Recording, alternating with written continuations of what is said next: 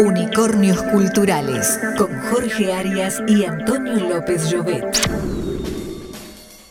Estamos con Federico Zapata. Él es politólogo con mucha experiencia en comunicación y asuntos públicos.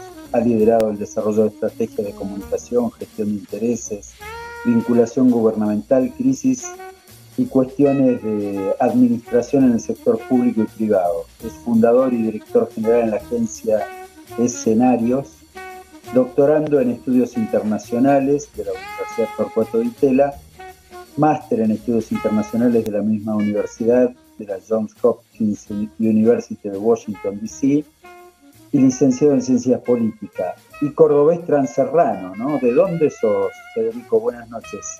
Buenas noches, ¿qué tal? Eh, somos, nosotros somos oriundos de Tras la Sierra, de, un, de, dos pueblitos en realidad venimos. De una parte, nacimos en Villa Dolores, que es donde está el hospital, digamos. Sí, sí. Y, estamos acarenciados en San Javier, que es un pueblito muy chiquitito, que no, no tiene hospital, digamos. Sí, sí, pero de esos, de esos lugares hermosos que tiene Tras la Sierra, los nonos, las calles, esos pueblitos pequeños y con tanta magia, ¿no? Sí, totalmente, totalmente. Tengo un amigo que siempre tiene una, me, carga y dice que hay un dicho en Córdoba que si uno se encuentra con un transerrano y con una yarará, tiene que matar a, la yarará, dice. al transerrano, perdón. Al transerrano, claro, porque la yarará es menos peligrosa. Es menos peligrosa. Tengo alguna experiencia que confirmaría esa teoría, pero bueno. Así dicen en Córdoba. no, creo que sea, no creo que sea tu caso. Jorge, tampoco los tucumanos son ningunos santos. ¿eh? No, no, desde ya, nosotros tampoco tenemos buena fama. ¿Qué me estás poniendo? Dice el santiagueño cuando ve un tucumano que pone la mano en el bolsillo. Bueno, cuestiones de provincias que nos traen aquí, pero bueno, ¿cómo desembarcaste en Buenos Aires? ¿Hiciste la secundaria en Villa Dolores o...? No, mira, yo te cuento, yo hice la, secundaria, la hice en Neuquén. Eh, ah, mira. sí, se habían mudado por, trabajo a Neuquén, eh, así que hice el secundario ahí. Después, obviamente, la, universidad la hice en, la hice en Córdoba. digamos, o sea, más o menos como yo, un trashumante de las provincias argentinas. Hoy un transhumante. Conozco bastante el territorio federal, digamos, de esa manera. Y mm, obviamente. Es Es muy lindo Neuquén. Eh, tengo, de hecho, eh, tengo un hermano que se quedó viviendo allá, mis hijos después se volvieron a, a la Sierra, viven en Tras la Sierra. Yo me, yo me fui a estudiar a Córdoba. Eh, ahí conocí, digamos, a, la que es mi, mi, actual pareja, era un compañero de la facultad. Y en el año 2003, cuando, cuando asume el gobierno de, de, Kirchner, digamos, eh, con un grupo de, cordobeses nos, nos, fuimos afincando acá, digamos, eh, instalado en, lo que era esa gestión, digamos, acá motivo de esa gestión, y ya no, nos fuimos quedando, ¿no? Así que ya llego acá, tengo dos hijas nacidas en la, ciudad de Buenos Aires. Así que políticamente sos de origen kirchnerista, certificado de nacimiento político, kirchnerismo. Sí, yo te, mira, te digo, para ser de, totalmente, vamos a ser totalmente sinceros, yo empecé a militar a los 12 años y empecé a militar en la izquierda, digamos, que era en la década del 90 la generación mía que hoy tiene, que podría decir, sería así como la, generación, digamos, eh, no sé, podría ser de la cámpora, para decirlo alguna cosa, ¿no? Para, para identificarla etariamente, ¿no? Pero sí, eh, sí, esa, era raro que militáramos. Generación, esa generación, que esto ya es mío, nació en la militancia y hoy se convirtieron en el conservadurismo político. Claro, bueno. Yo, yo, digamos, esa generación era muy raro que entrara al peronismo, la década del 90. Entonces nosotros, lo que yo empecé a los 12 años, empecé, digamos, a estar en la izquierda. Eh, y después empecé como con un proceso de discusión, digamos, en el, en el año 99, digamos, eh, digamos, el, izquierda, para ubicarnos. Teníamos, eh, no, teníamos, eran unos, eran grupos que eran que venían siendo como pequeñas rupturas del, del eran, eran grupos estudiantiles que, que, polulaban alrededor de las rupturas de lo que era el viejo más, digamos, pero con una discusión conceptual de, esa matriz. Claro, recordemos para la audiencia que Neuquén de alguna manera, desde la izquierda en particular, fue un foco de resistencia a la época de Menem bastante importante, así que supongo que... Sobre todo en lo, Claro, la juventud y la adolescencia te encontró ahí. En ese Me encontró ahí y, exacto, está, muy bien la reseña porque de hecho yo estaba en yo iba a la, Escuela Nacional ahí, el, secundario, y, era una, la, dirigente de ese momento era, Marta Maffei, había un, cura muy conocido que se llamaba Jaime de Nevares, era una, ciudad con una provincia con un nivel de efervescencia muy fuerte, gobernaba Felipe Zapag, eh, era una, digamos, con una diferencia fuerte, yo era muy chiquito y, me, digamos, me, entusiasmó todo eso que veía. Eh, y arranqué ahí, digamos, y después en el año 99, más o menos cuando, cuando asume de la Sota en Córdoba, yo ya estaba, digamos, ya de nuevo en mis pagos, ahí me, empiezo, a, empiezo con una discusión grande sobre, sobre digamos, sobre la... Sobre, sobre todo lo que yo más cuestionaba de la, de la izquierda era, como la falta de arraigo cultural que había con, con en, el territorio argentino. Y, bueno, entonces ahí me empecé a interesar mucho por el peronismo. Y bueno, y, ahí empezó un camino entre el 99 y el 2013 en donde termino, digamos, ingresando, digamos, a, esa, esa, esa, cultura política, ¿no? Así es, una cultura política que hay que reconocerlo, recuperó la, lo que era la militancia juvenil, recuperó alguna identificación, veníamos de la etapa de que se vayan todos, 2001-2002, y ahí irrumpe una juventud de la mano de la Cámpora, eh, creada por, por Néstor Kirchner, eh, que aparece una nueva generación de militantes políticos rupturistas con, la con las tradiciones. Sí, en ese momento... En realidad recuperaba un poco las banderas de lo que había sido la juventud peronista de izquierda de los 70, ¿no? Sí, yo, esa, primera etapa... Es, el nombre del nombre La Cámpora tiene que ver con eso, con aquella romántica visión de izquierda del peronismo de los 70. Sí, yo te diría que la, primera etapa esa es más difuso eso, porque había ahí entre el 2003 y el, y el 2011 había como muchas agrupaciones diferentes, no todas necesariamente eh, o sea, la Campo era una más de las agrupaciones que polulaban claro, claro. En, ese, en, ese, momento de, digamos, de, de, muchos jóvenes como yo nos acercamos y entramos, digamos, em, pero había muchas agrupaciones, por ejemplo, de, Pablo Towson, que, era que es mi socio, tenía una agrupación muy linda llamada GPS, Generación Política Sur. Eh, había mucho, y, y, no eran todas agrupaciones que hacían como una especie de, de vuelta a los 70, ¿no? Había agrupaciones que, trabajaban, digamos... Que, Miraban más hacia el futuro, sí, sí. Hacia el futuro, sí. No, no, de hecho, la cámpora en esa, en esa etapa, si bien tiene un origen en aquel, me corrijo, yo llamé romántica visión, hubo muertos, digamos, así que tan romántico no fue aquello, pero bueno, había como una, algunos sectores que pretendían un retorno a las banderas de los 70, había otros que miraban más hacia el futuro, y todo eso se nucleaba, se recuperó una militancia en la secundaria, digamos, se recreó un enamoramiento de la política para la juventud. Sí, yo diría que lo de la Cámpora empieza fuertemente a partir del 2000, eh, de, después de la muerte de Kirchner. Ahí es cuando, eh, digamos, cuando Cristina, digamos, eh, de, alguna manera define que esa era la organización. Ahí como que el resto de las organizaciones empiezan, o bien eh, se entran adentro o bien, se, o bien se van afuera y bueno, y cada uno hace su vida, pero digamos, hay un momento de mucha riqueza de agrupaciones que es previo a la muerte de Kirchner y después de la muerte de Kirchner hay un momento donde, donde esa organización se vuelve ya eh, central, ¿no? Claro. Bueno, ¿y, cómo fue tu evolución? Te quedaste en Buenos Aires y eh, en ciencias políticas, te especializaste, digamos, esa militancia de alguna manera también te sirvió para profundizar en la academia en, conceptos políticos y hoy te ha convertido en un eh, oteador de futuros, una de esas personas, un Rodrigo de Triana, me imagino yo, esas personas que están allá arriba en el, en el carajo, se llamaba eso, ¿no? Este, no es que vos te fuiste al carajo, pero eh, había una, posición en el barco ahí arriba de las velas, que era donde subía el que avistaba el lugar hacia el que uno iba y se ponía el catalejo y ahí vos, vos andás con el catalejo oteando el horizonte de la Argentina y de la política. Sí, yo... Es fundamentalmente lo que, lo que nos motiva hoy a, a traer acá es un artículo interesantísimo, que ahora vamos a dar las coordenadas para nuestra audiencia. Pero bueno, estás acá, contanos, estás con una consultora con Pablo Tousón, otro amigo también, otro oteador de horizontes. para la Argentina.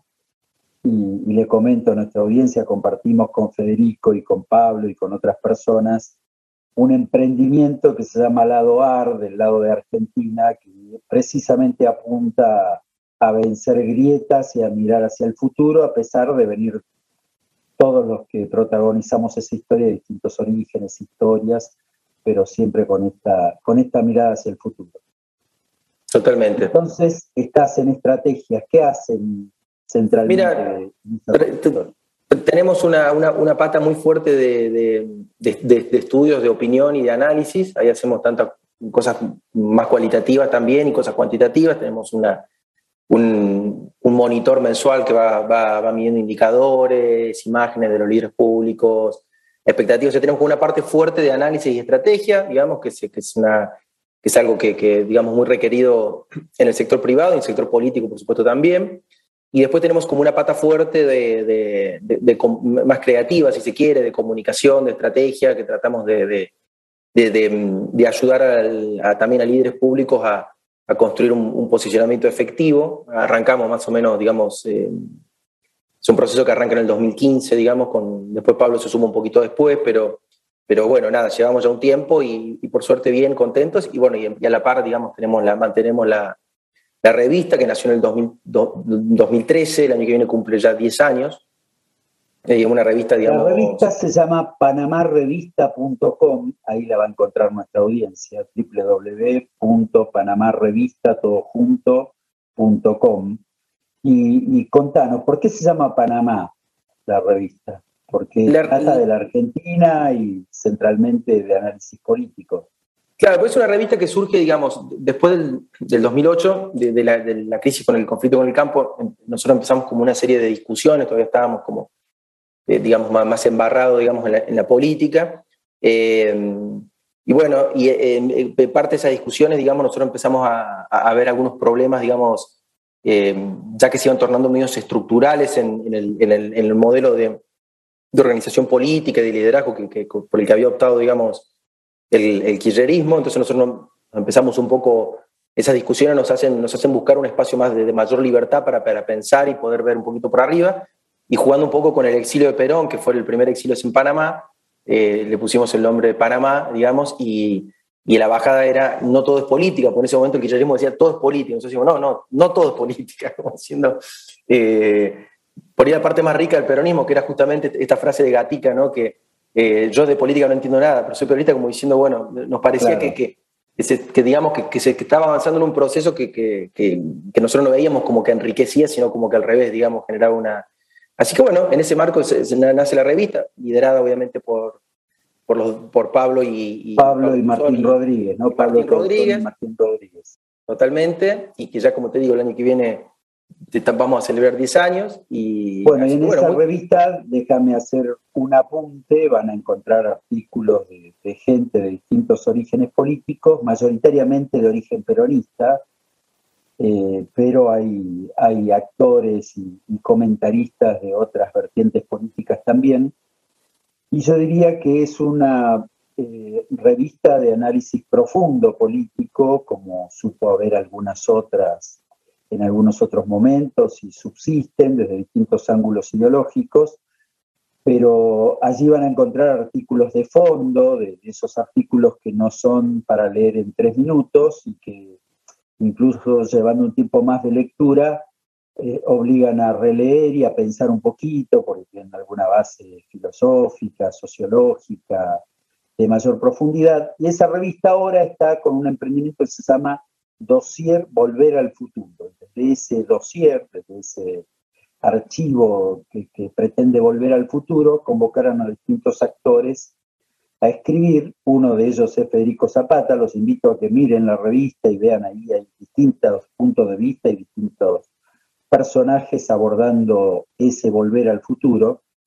Y Federico eh, es autor de un provocador artículo que se llama Manifiesto para una segunda renovación y empieza eh, hablando de fundamentalmente del peronismo, que es origen, y hago ahí lo que es la introducción a la nota, dice al comienzo de nota sobre Maquiavelo, Antonio Gramsci sugiere releer al florentino a Maquiavelo, a partir de dos claves de abordaje. Cómo debe ser el príncipe que quiera conducir a un pueblo a la fundación de un nuevo Estado y cuál debería ser la realización máxima de la acción práctica o el mito que genere la pasión necesaria para empoderar una nueva voluntad colectiva nacional popular. Estos interrogantes resuenan como imperativos categóricos de cualquier intento de reconstrucción de la potencialidad del peronismo como movimiento de modernización inclusiva. A partir de esto, perdón Jorge, acá entro, tengo una pregunta que me viene resonando, que a veces nos pasa, por ahí los que somos unos años menos, y, bebemos esta discusión del peronismo, pero a veces nos resuena esta, esta pregunta, esta duda, si, si es el peronismo un universo, como universo simbólico, eh, un espacio que pueda seguir dándole respuestas o, que pueda mirar a futuro, o es más bien un, espacio como que se ha quedado eh, como una reminiscencia de algo viejo, pero que no hace más que despertar viejas discusiones y no permite el avance. A veces tengo esa sensación como que el peronismo, como otros espacios políticos, ¿eh? Eh, se ha quedado en, ese, en esas viejas discusiones y, tiene un universo simbólico que, que, que ya tiene sus límites o que cuando los quiere expandir ya se diluye eh, y, no hace más que, no permitir el, avance, eh, más allá de, las personas entre el peronismo, uno puede estar de acuerdo, no, el, el, peronismo como universo simbólico. Está muy interesante lo que dice Antonio. De hecho, es, como una, es, una pregunta que nosotros no, tenemos respuesta, porque, eh, digamos, si bien nosotros somos, yo, me defino como un realista esperanzado, digamos, yo creo que sí, pero digamos, pero, pero, pero es una pregunta absolutamente válida porque como el, peronismo, la relación con el futuro, digamos, en un movimiento que tiene, digamos, ya casi, digamos, un siglo, no, no un siglo, pero, digamos, más de medio siglo, eh, siempre lo fue resolviendo a partir de la reconfiguración de, sus versiones, ¿no? El peronismo siempre fue como un, fueron nuevas versiones, ¿no? Y eso le permitía, eh, digamos, mover el GPS o la brújula, moverla hacia, hacia, el, hacia digamos, hacia una hacia una mirada de futuro. El Perón del, Perón, digamos, el segundo Perón, del, incluso el Perón del segundo gobierno se parece poco al Perón del primer gobierno. El Perón del 73 es un Perón absolutamente diferente. El, menemismo es un proceso de una redefinición, básicamente, digamos, conserva algunas cuestiones culturales, pero es una redefinición radical del peronismo. El kirchnerismo es una definición radical del menemismo. O sea, lo que, lo que fue haciendo a lo largo de la historia para sostener su, su vitalidad, su actualidad y su capacidad de, de incidir en la realidad, bien o mal, digo, fue reconvirtiéndose como una especie de, movimiento camaleónico, ¿no? Digamos que interpretaba muy bien eh, las épocas, lo, olfateaba, tenía un gran olfato para, para interpretar. La, pregunta que nos queda abierta sobre lo, que vos decís, Antonio, que, eh, es la, pregunta que nosotros no, no tenemos respuesta porque estamos todavía, digamos, nos cuesta ver el bosque porque estamos todavía viendo los, los árboles, es si el, el, kirchnerismo es la última reconversión del, peronismo y ahí el espíritu de los pueblos llegó a su fin, o si vamos a tener una nueva reconversión. ¿no? Si es la última estación, como dice Antonio, bueno, es una estación efectivamente que tiene una situación muy disfuncional para hablar del futuro, porque es como parece que no encastra con el futuro, está todo el tiempo eh, queriendo volver, es una especie de, como, dice, como dijo Jorge de Arranque, una especie de, de, revolucionarios conservadores que están todo el tiempo buscando volver a una etapa del pasado, obviamente el pasado no se puede volver, eh, nadie se baña dos veces en el mismo río, decía Heráclito. Eh, pero entonces, si eso es así, lo que la, pregunta Antonio es totalmente relevante porque entonces es es, un, es un proceso que lo que va a ir ocurriendo en el tiempo que se va a ir achicando, cada vez va a ser más chiquito demográficamente. Hoy las nuevas generaciones, digamos, no son kirchneristas las nuevas generaciones, las nuevas generaciones están buscando otra cosa, digamos, eso. Se, está como avejentando esa identidad. Eh, y, y, si es como, y si es como ha sido el patrón histórico, probablemente tengamos alguna reconversión más radical, más agresiva, que le permita nuevamente sintonizar con la época, pero bueno, es una pregunta abierta porque no, no tenemos la, la, resolución. Yo tengo una variante para esta mirada de Federico y yo veo al peronismo como un gran digestor. Un digestor, en definitiva, es alguien que tiene la capacidad de procesar el funcionamiento de un organismo vivo y, y, separar a partir de eso lo que va a ser energía para un cuerpo vivo y lo que van a ser los desechos. Obviamente la capacidad de ese digestor eh, depende fundamentalmente de la administración cerebral, digamos. Hay un momento en que ese digestor, si los líderes, los que conducen, no, no están en sintonía con ese organismo vivo, indudablemente eh, van a procesar mal, no van a liberar las energías que el organismo necesita y no van a, posiblemente manden a desechos cosas que son valiosas o viceversa, mandan desechos a lo que debiera ser la alimentación del cuerpo vivo. Eh, lo, que lo, hace, lo que hace sumamente trascendente esta característica que Federico daba de, los liderazgos en el peronismo, ¿no? que han ido precisamente a partir de qué está procesando ese organismo, que debería ser la Argentina en este caso, eh, el liderazgo lo que define es poder separar lo bueno de lo malo y transformarlo en energía o en desecho. Y, y esa es la capacidad que viene fallando desde hace tiempo en este digestor que es el peronismo y precisamente puede hacer que la Argentina decida que el digestor es otro. ¿no? total, a veces, a veces yo lo que creo es que parecería que como el cuerpo ya está un poco desgastado, ¿no? Como la, la cápsula que entonces a veces, porque más allá de que uno puede tener mejores o peores dirigentes, cuando uno empieza a pensar en ese espíritu discursivo que tiene que tener un, partido político para más allá de la gestión, a veces eh, cuando el PRO criticaba lo, espiritual, al final si no está lo espiritual, eh, un discurso de solo tecnicismo no, no, no lleva en, en, un mundo político, al final no, tiene patas cortas. Pero lo que digo es que a veces parecería ser que hoy abocarse a, pensar en el espíritu y la historia del peronismo eh, eh, entra en estas contradicciones, de un peronismo que fue distinto al segundo, de un menemismo que también fue peronismo. Y entonces, si, abraza toda esa historia, se diluye, porque al final, ¿qué somos? ¿no? Y, al mismo tiempo, eh, querer vincularse solo con un tipo de peronismo, pero todo el tiempo estoy haciendo reminiscencia a un pasado que, al final fueron experiencias, como fueron otras, eh, que, que, terminan en, en, el fracaso, en el decir que hoy estoy en un país como estoy, con un 40% de pobreza, no sé qué, no solo el peronismo, eh, digo, para todos los gobiernos, pero digo, hoy volver a mirar ese pasado, a veces siento que es una barrera, o, o volver a ese pasado es una barrera para pensar el futuro. Es cierto. Pero bueno, Antonio, de algo hay que agarrarse bueno, también, ¿no? No, no, creo que la clave a lo mejor, y ahora lo vamos a ver en la segunda parte de la entrevista, está en esto que plantea Fede en, en la introducción a su artículo, ¿no? La necesidad del mito, esa, esa nueva voluntad colectiva, nacional y popular que, que quiere ir hacia algún lugar, digamos. Ahí es donde me parece que fundamentalmente está fallando la Argentina, que no es solo un problema del peronismo, creo que la sociedad está en este momento en una en una situación de confusión que no tiene muy claro hacia dónde ir. Pero a lo mejor la música que eligió Federico para acompañar este intermedio entre las dos partes de nuestro reportaje nos ayude a eso. Él nos pidió Sube, sube mi bandera, que creo que es de Víctor Heredia, pero la inmortalizó Mercedes Sosa y vamos a Sube,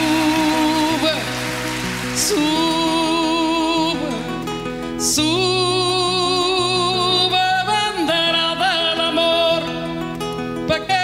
corazón y brilla como el sol canta como el mar. ¡Hey!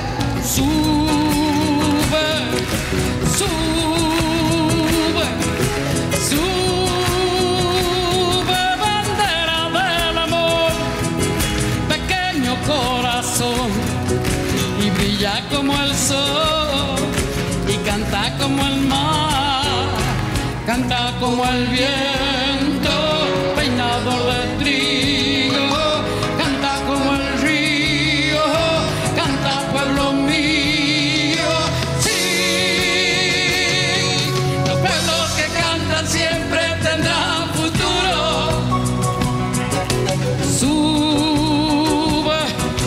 sube,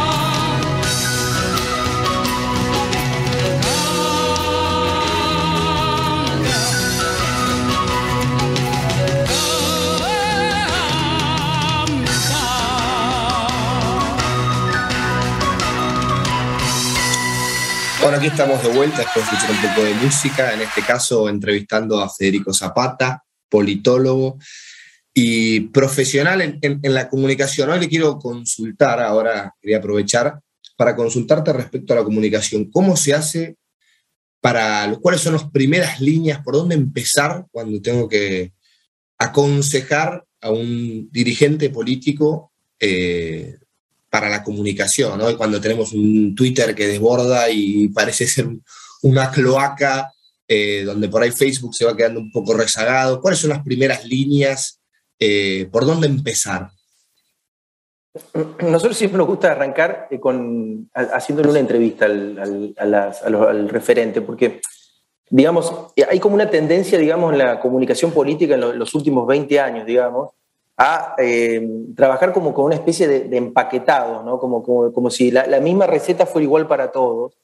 Eh, y nosotros, nosotros trabajamos con una hipótesis radicalmente diferente, no nos gusta eso, somos muy críticos de eso, eh, y nos parece que, que, cada, que cada persona, digamos, para poder dar, dar su máximo de sí mismo, tiene que partir de una, de una situación, de una realidad, de lo que es, digo, ¿no? O sea, yo, yo no puedo eh, entonces, para nosotros el punto fundacional de arranque es entender con quién estamos, ¿no? con, qué, con qué masa se cuenta, ¿no? porque eso si no, no...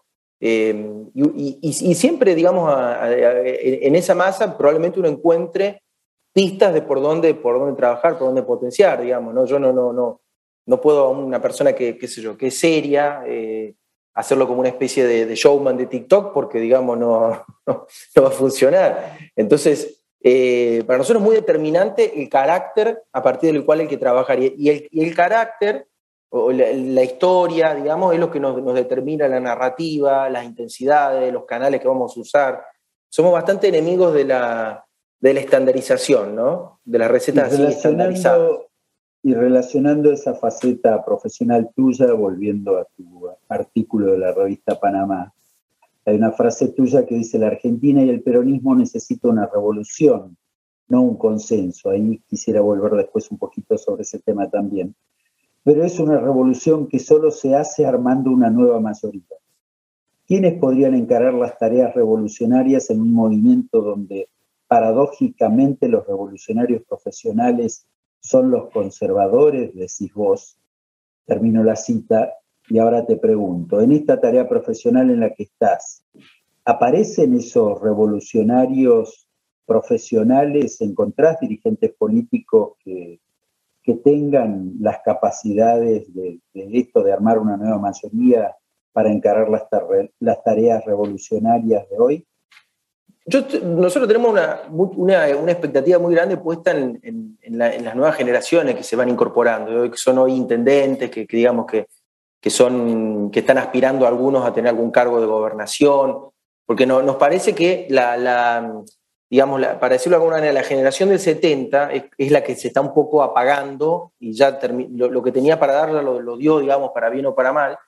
Eh, y nos parece que, digamos, e, ese cierre de esa generación, eh, que, que, implicó una construcción política muy vertical, digamos, muy, muy, muy, cuando uno dice construcción vertical, lo que dice es básicamente liderazgos territoriales digamos que dependen sumisamente del, del Maquinaria política bancada desde el Estado y, a partir eso le quita... de eso, construcción de liderazgos.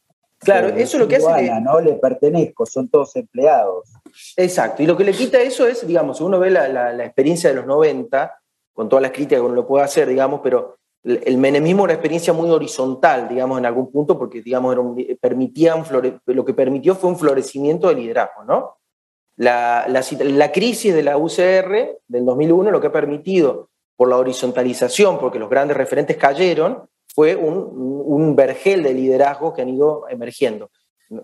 acá nosotros, el peronismo viene de 20 años de un liderazgo muy, muy concentrado arriba, muy vertical, eh, que lo que hizo fue precisamente como eh, echarle una especie de glifosato a los liderazgos regionales. Matar ideas, ¿no? claro, exacto. Entonces, lo que vemos que, digamos, e, esta situación, digamos, de, achicamiento, si efectivamente termina ese liderazgo de cerrarse, esa etapa histórica, probablemente lo que, lo que venga es un proceso de abajo, con nuevas generaciones, digamos, de, de generar nuevos líderes que puedan llevar adelante esa tarea que repito, no, necesariamente como dice Antonio tiene que ser el peronismo. Sí creo que el peronismo tiene que jugar un rol lo que no puede ser el peronismo es como, como una, especie, digamos, de, de, ¿viste? El, molesto que viene y te pincha la pelota. O sea, tiene que jugar un rol, tiene que, jugar, tiene que haber un equipo, digamos, ¿no? Entonces, pero bueno, pero la, prioridad no es el peronismo, la prioridad es la Argentina. Digo, estamos discutiendo esto porque, porque el peronismo tiene que ser un actor más, ¿no? Seguramente en otras fuerzas políticas estarán discutiendo también cómo, cómo coayudan a esto, ¿no? Pero ese me parece que es el desafío. Sí, eh, bueno, creo que, tu artículo precisamente es tan completo y complejo, obviamente en paralelo, pero tiene muchísimas aristas de las cuales agarrarnos en esta, en esta entrevista de hoy. Eh, decías que lo que hace falta es una revolución y no un consenso.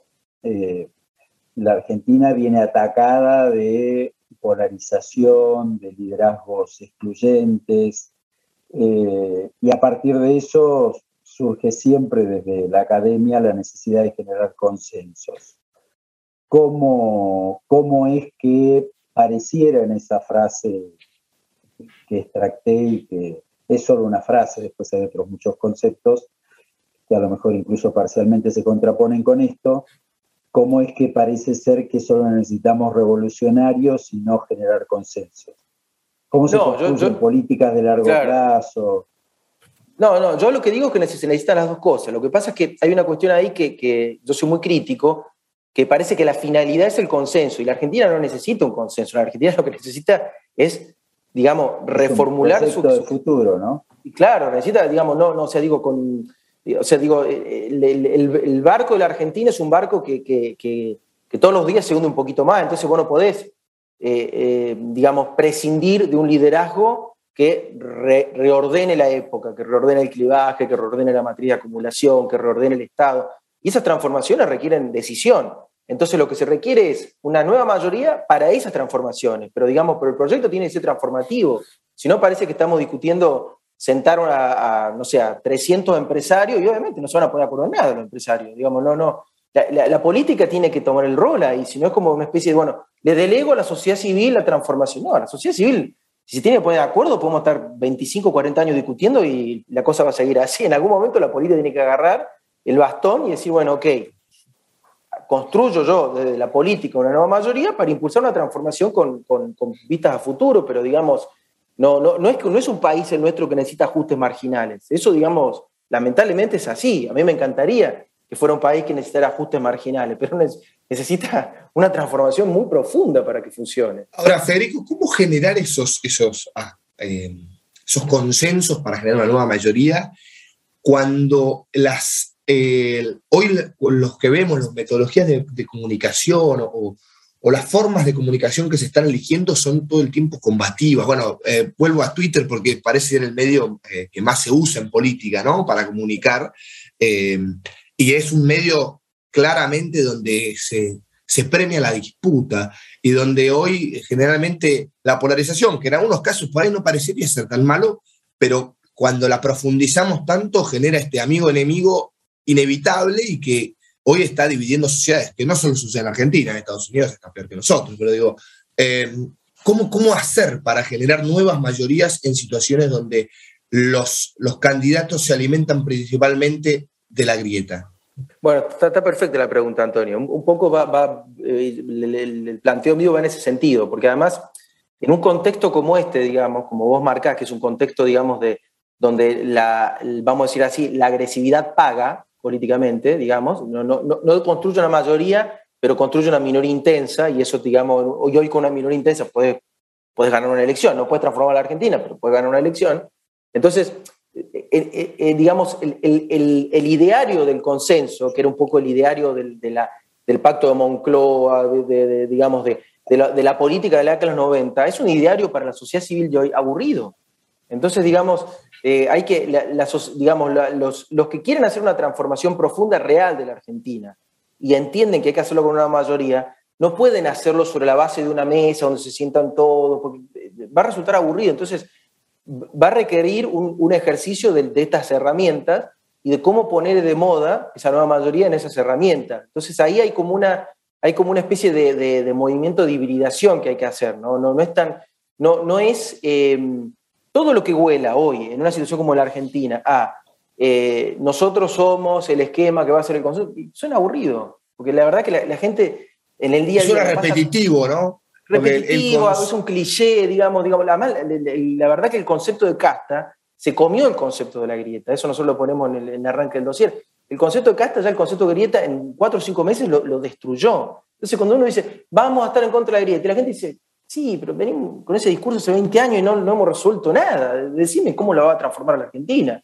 Entonces, digo, ahí me parece que los, que los, los, los, líderes que se propongan armar una nueva mayoría para transformar el país van a tener que ser metodológicamente muy rupturistas, muy rupturistas. Van a ser, van vos en, tu, en tu artículo, Federico, precisamente sos rupturistas siendo un hijo de, de la política kirchnerista, digamos, políticamente hablando, sos tan rupturista que planteás una alianza entre el peronismo y el campo para hacer del eje de la bioeconomía el motor del, futuro de la Argentina.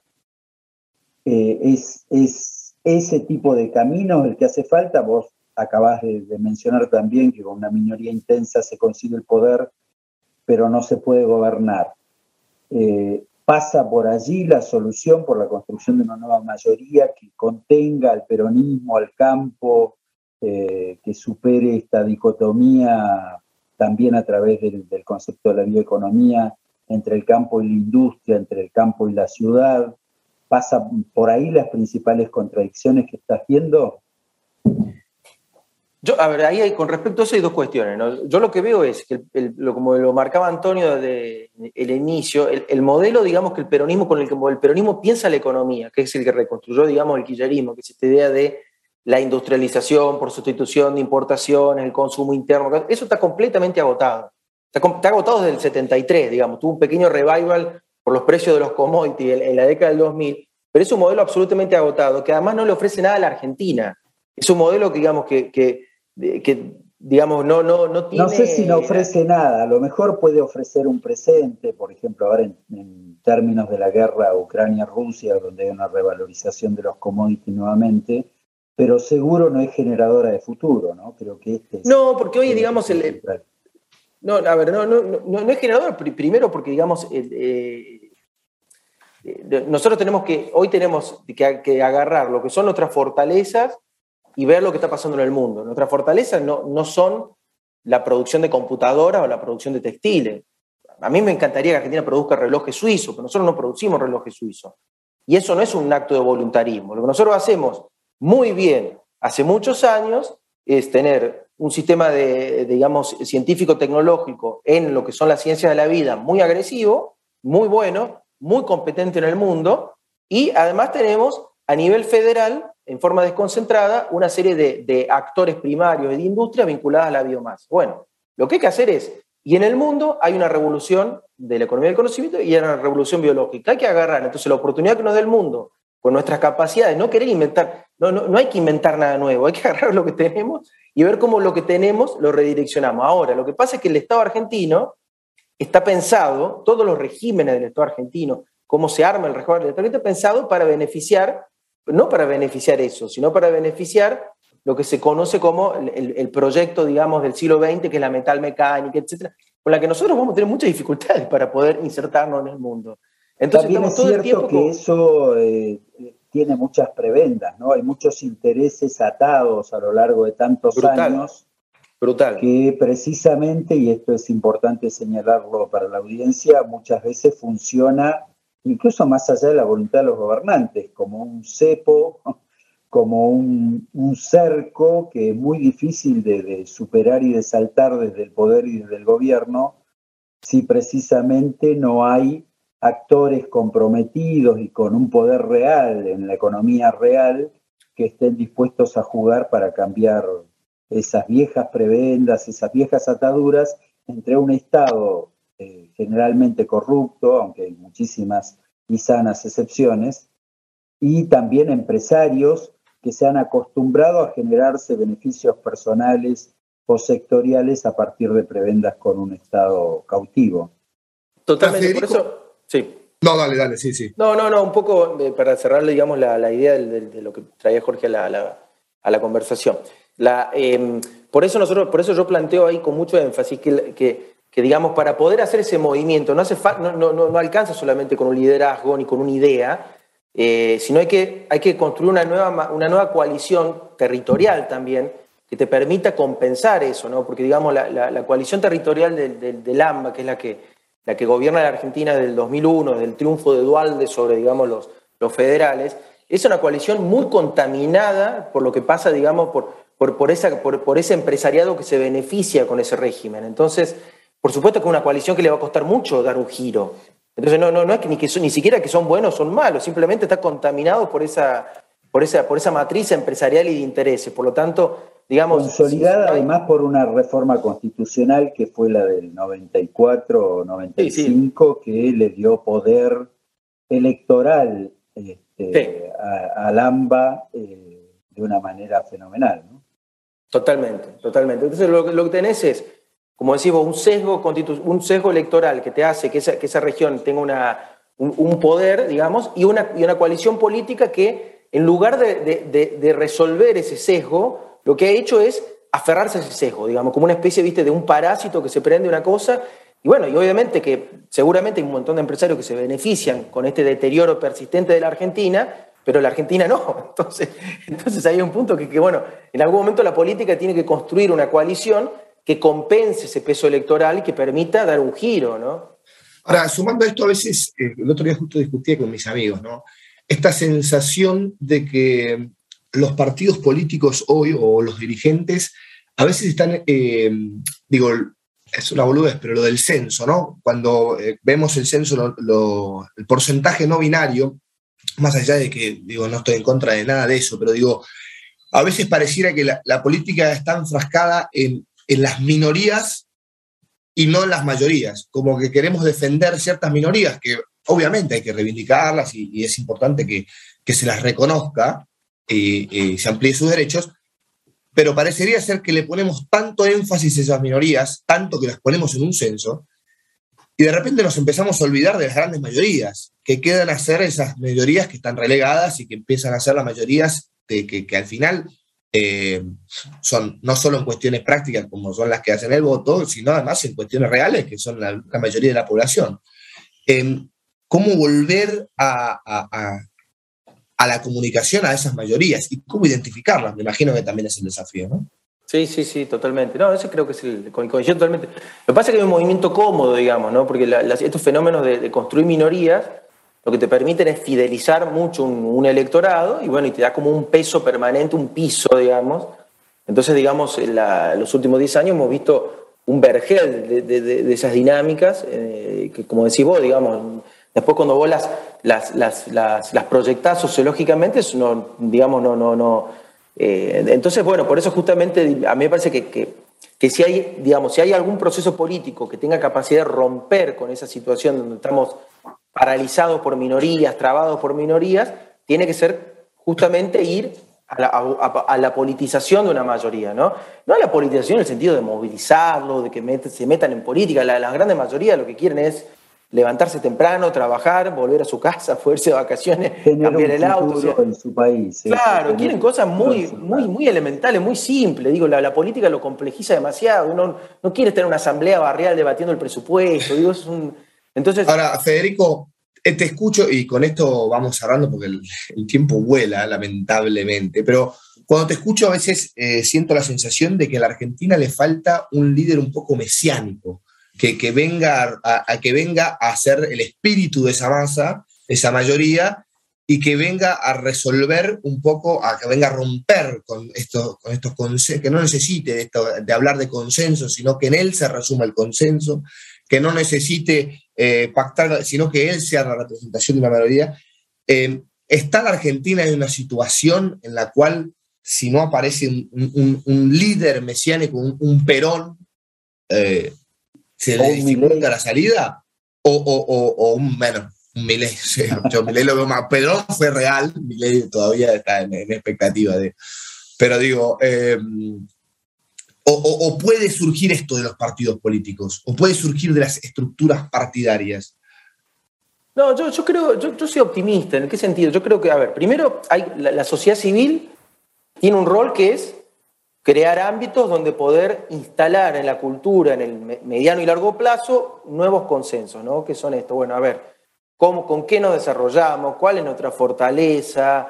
Eh, ¿Cómo salimos de esto? ¿Cuáles son los límites? Ese es un, como un trabajo que, que, tiene que hacer el empresariado, el sindicalismo, como un trabajo más de mediano y largo plazo. Después está el corto plazo, que es la política. Y bueno, ahí, obviamente que si bien la política puede construir consensos, digamos, el, rol de los liderazgos sigue siendo importante. O sea, digamos, entonces ahí, e, evidentemente, como que, digamos, en, esta cuestión de los consensos, la, política tira para afuera la pelota de los liderazgos. Y bueno, los liderazgos son necesarios, ¿no? Entonces, eh, creo que la emergencia de mi ley, como que vos mencionaste, es, es una alerta a la política. Es decir, che, muchachos, a ver, eh, si, no resolvemos nosotros los problemas, si no resolvemos nosotros los liderazgos, si no resolvemos nosotros las agendas, las van a resolver los outsiders, digo, ¿no? Eh, en ese aspecto yo, repito, digamos, creo que, que, por ejemplo, el radicalismo tiene un proceso de mayor riqueza porque viene de una crisis que es el 2001, entonces eso le, ha le está permitiendo, eh, le ha permitido oxigenarse, crear liderazgos territoriales jóvenes, nuevos. El peronismo arranca digamos, eh, está terminando un proceso, con lo cual quizás lo del peronismo cueste un poco más, pero digamos, pero la tarea de los liderazgos es irrenunciable. Claro, volviendo a mi ley, que yo siempre digo en este programa que no le quiero prestar mi inflador, pero va quedando, claro, hay tanta gente este, dispuesta a darle aire, ¿no?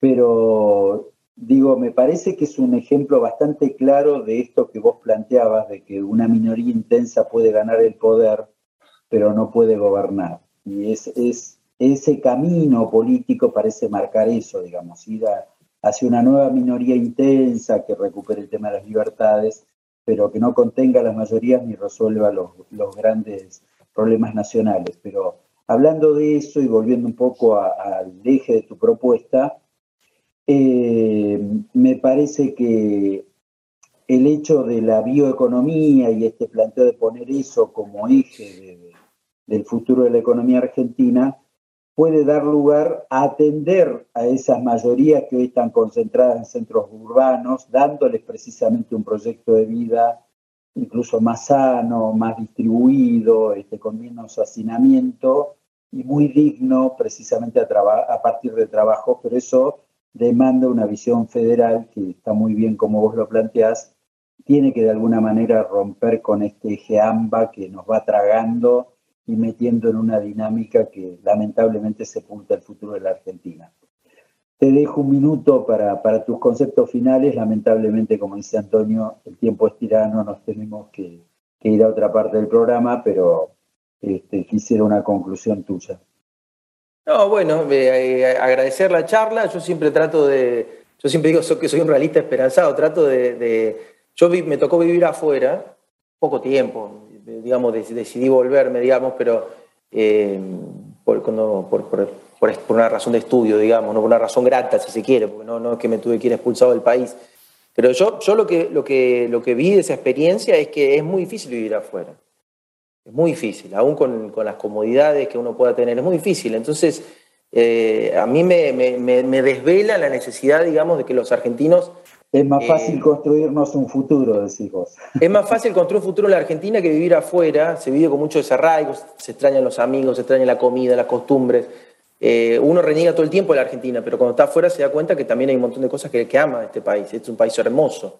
Entonces me parece que, nosotros tenemos buenos recursos humanos, tenemos un país con grandes condiciones eh, biológicas, territoriales, tenemos profesionales, lo que tenemos que lo que tenemos que hacer es lograr que la política en Argentina, en lugar de producir crisis, produzca un orden y produzca un futuro. Y me parece que esa es una tarea en la que tenemos que comprometernos todos, porque todos queremos seguir viviendo acá, que nos vaya bien acá y, que nuestros hijos y nuestras generaciones puedan seguir eh, habitando este suelo. Entonces, en ese sentido, yo llamo, hago un llamamiento casi, no, no, al patriotismo en un sentido de salir a agitar valores así abstractos, sino un patriotismo en el sentido decir, bueno, muchachos, eh, eh, hay que arremangarse y sacar esto adelante, no puede ser. Argentinos a las cosas. Despedimos a Federico Zapata, amigo politólogo, y miembro de, Lado AR, con este, esta poesía que, que, poníamos en el medio en forma de música en la voz de la negra Sosa, canta como el río, canta pueblo mío.